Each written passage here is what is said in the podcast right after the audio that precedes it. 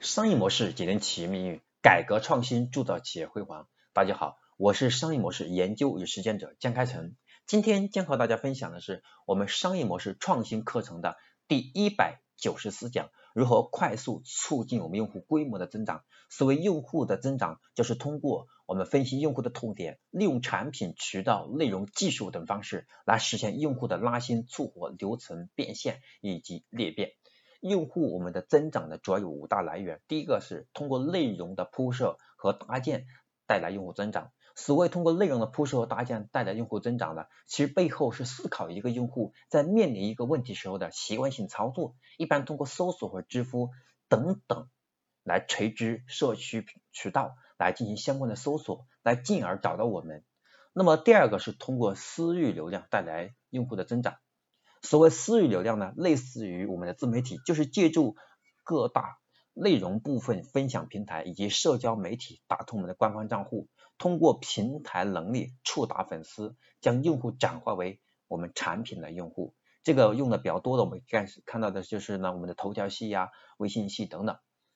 第三个是通过第三方渠道推广来带来用户的增长。那么第三方的推广渠道，就是指呢，除了自身渠道之外。其他的一些所谓的付费的推广渠道，比如说我们的大号啊、大 V 呀，在百度上购买关键词啊等等，这都是属于第三方的推广的方式。第四是，我们可以通过营销活动带来用户增长，在策划一场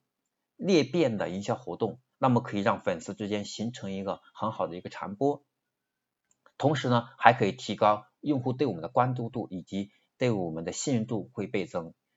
第五是通过品牌效应带来用户增长，因为品牌啊这种效应的背后是给用户带来的舒适感、信任感，因此呢会有长期的经营而沉淀下来的一些粉丝，他们对我们会持续关注，也会帮助我们去做一些口碑的传播，让这部分的用户对品牌的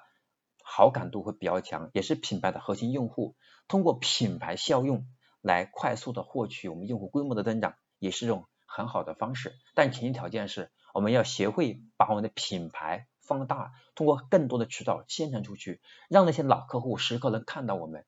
在这里，我们需要注意一个问题：如果我们的品牌再好，我们不长期活动，用户在心里面就会认为我们是过气了，会认为说我们已经不符合他的选择了。因此，我们要时刻的有些动作。所以我们会看到一些大品牌，像啊海飞丝啊、飘柔啊等等这些大品牌，他们经常会在央视啊，在各大平台上去打一些。触达性的广告，其实它并没有核心是在推它的新品，而是让大家不要忘记我。那么这样会让很多用户处于唤，本来是处于一种沉睡的状态，开始被唤醒，然后变成我们的用户规模的一种增长的很重要的来源。好，这是我今天要和大家分享的，我们如何去促进用户规模增长的五大来源，希望能够给大家启发。如果今天对我的课程你们有感知的话，希望能大家能够把我们的课程。分享给身边更多的朋友，分享你的微信、微博、朋友圈，你的还有你的喜马拉雅频道等，让更多的朋友因为你的分享一起共同成长。我是商业模式研究与实践者江开成。今天呢，我第一百九十四讲如何促进用户规模的快速增长就分享到这里。下一讲也就是我们商业模式创新课程的第一百九十五讲，将和大家分享的内容是如何去深度的是思考和慢思考进行融合。那在这一讲当中，会跟大家去讲我们的节奏的快和慢的把握，我们如何快思考就是把握商机，如何慢思考是找到本质，他们两者更好的融合，如何去引爆